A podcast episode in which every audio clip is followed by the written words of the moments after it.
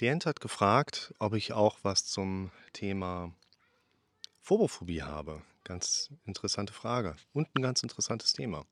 Willkommen zum Podcast für mentale Gesundheit, Zufriedenheit und Wohlbefinden. Gar nicht so einfache Frage, finde ich. Weil, also nach der Phobophobie, weil wir eigentlich viele Fragezeichen an vielen Dingen haben und durch diese Fragen zu unterschiedlichen Themen, zu unterschiedlichen Störungsmustern, scheinbar nicht zusammenhängenden Dingen, dann aber nachher irgendwie herausfinden, es ist doch irgendwie immer das Gleiche. Es ist immer wieder das Gleiche und das finde ich in Bezug auf das Thema Phobophobie oder Angst vor der Angst eigentlich ganz faszinierend. Ich brauche euch kein neues Video zum Thema Phobophobie zu machen. Ihr wisst schon alles. Aber die Verlinkung ist noch nicht da. Was hat das eine, was ich mit euch die ganze Zeit bespreche, jetzt mit dem Thema Phobophobie zu tun? Und natürlich auch der Faktor, wenn da nicht Phobophobie drin steht oder Angst vor der Angst, wie findest du dann das Video? Und wie findest du vielleicht ein Thema? Du kannst ja jetzt nicht nach ähm, Hypochondrie, Herzobie, Herzneurose suchen und dann erwarten, du kriegst was Gutes zur Phobophobie. Also lass uns deshalb mal diesen, diesen Lückenschluss vornehmen und eben auch das Thema Phobophobie mal so ein bisschen näher mit ansprechen. Ich denke, dass einer der wichtigen,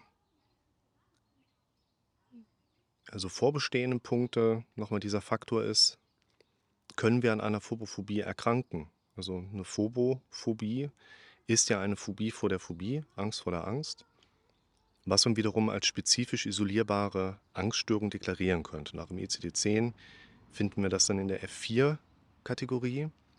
Und das wäre als Phobophobie durchaus als spezifisch isolierbare Phobie deklarierbar. Ich habe ein Kind auf dem Spielplatz, aber okay, alles cool. Und eine Hauptherangehensweise von mir ist ja euch immer wieder auch nochmal darauf hinzuweisen, ihr erkrankt daran nicht und bekommt ja dann die Symptome. Ihr erkrankt in der Regel nicht an einer Depression und werdet dann depressiv. Ihr erkrankt auch erst recht nicht an einer Panikstörung und bekommt dann Panikattacken sondern ein dem ICD-10 passendes oder bald ICD-11 passendes Diagnose oder Symptombild können wir dann in Form einer Diagnose schlüsseln. Und äh, steht ja gar nicht drin, dass wenn du an einer Panikstörung erkrankst, du folgende Symptome bekommst. Da steht drin, wenn du drei Panikattacken in zwei Monaten hast, dann kann man das als episodisch paroxysmale Panikstörung kennzeichnen. Irgendwie so. Und wir müssen weg von diesem Gedanken kommen, ihr seid psychisch krank und habt deshalb psychische Symptome, die ihr da vielleicht mitkriegen könnt. Ich habe es in anderen Videos erzählt. Unser Kopf ist so gebaut, dass er Szenarien hat. Unser Kopf hat den ganzen Tag irgendwelche Szenarien, die gehören dahin, die sind normal. Unser Kopf bewertet aber auch automatisch. Das heißt, du bekommst ein dramatisches Szenario mit, wo dein Kopf eigentlich was macht, was ihn selber nur was angeht. Vielleicht war das ja gar nicht gemeint, dass wir dieses Szenario mitbekommen. Vielleicht war das irgendwie eher so gemeint, dass wir immer noch im Baum sitzen und Sachen an den Kopf werfen, die hinten rauskommen. Machen Leute heutzutage im Internet, aber das ist eine andere Geschichte. Und das war vielleicht gar nicht so gemeint, dass wir das alles so in dem Bewusstsein mitbekommen. Aber jetzt kriegen wir es halt mit. Wir dürfen lernen, da locker mit umzugehen. Dann kriegen wir aber erstmal das Szenario mit. Was wäre, wenn? Ich stehe am Balkon, siebter Stock. Was wäre, wenn ich jetzt hier runterspringe? Ach du großer Gott, was habe ich denn jetzt schon für Gedanken? Und das kickt natürlich ganz besonders, wenn wir sowieso angeschlagen sind, vulnerabel sind.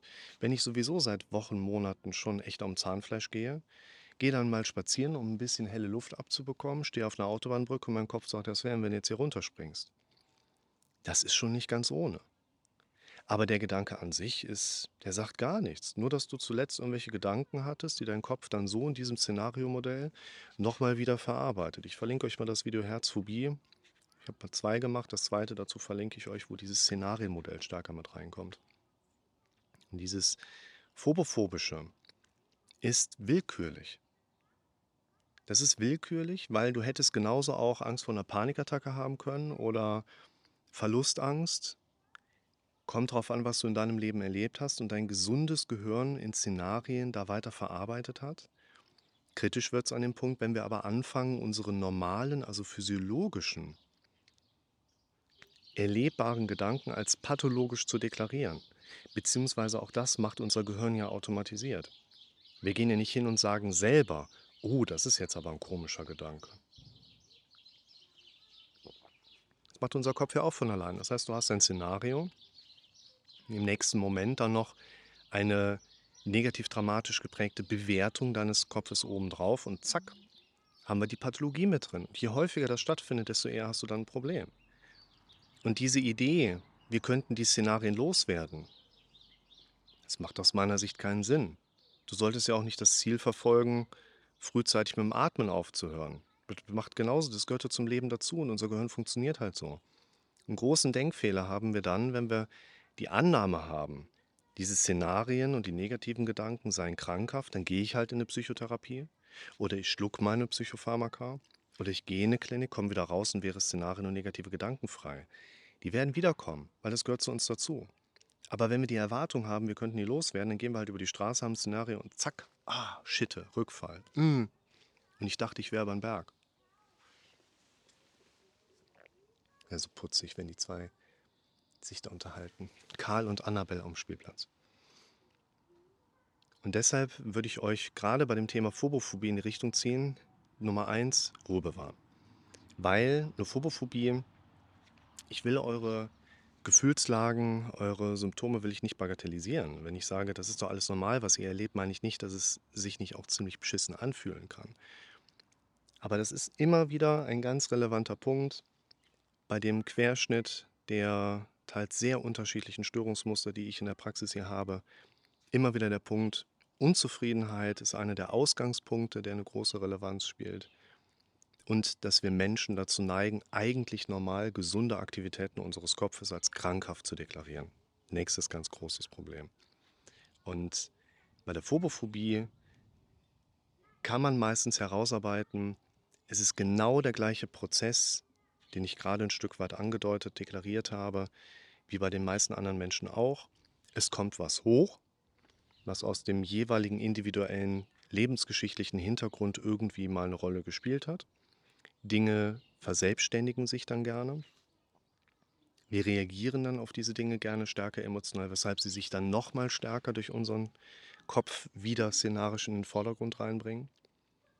Und ob das jetzt die Angst vor der erlebten Angst ist oder ob das die Angst davor ist, dass irgendwer irgendeine Atombombe schmeißt oder dass meinen Kindern was passiert was ist, wenn ich im Skiurlaub verunglücke und bin da alleine mit dem Kind? Was ist, wenn mir ein Komet um den Kopf fällt? Was ist, wenn ich den Rest meines Lebens Fieber habe? Grüße gehen raus nach Baden-Württemberg. Was ist, wenn? Was ist, wenn? Was ist, wenn? Was ist, wenn? Ich habe mal einen, das lege ich euch wirklich gerade ans Herz, eine der Befürchtungstabellen mal für eine Klientin so aufgebaut, dass ich zentral dieses Szenarienmodell nochmal bespreche und so ein bisschen in die Art und Weise der Fragestellung auch reingehe.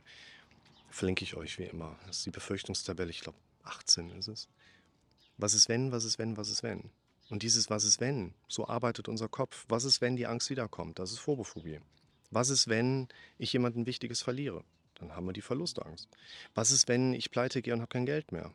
Haben wir den Verarmungsteil mit dabei.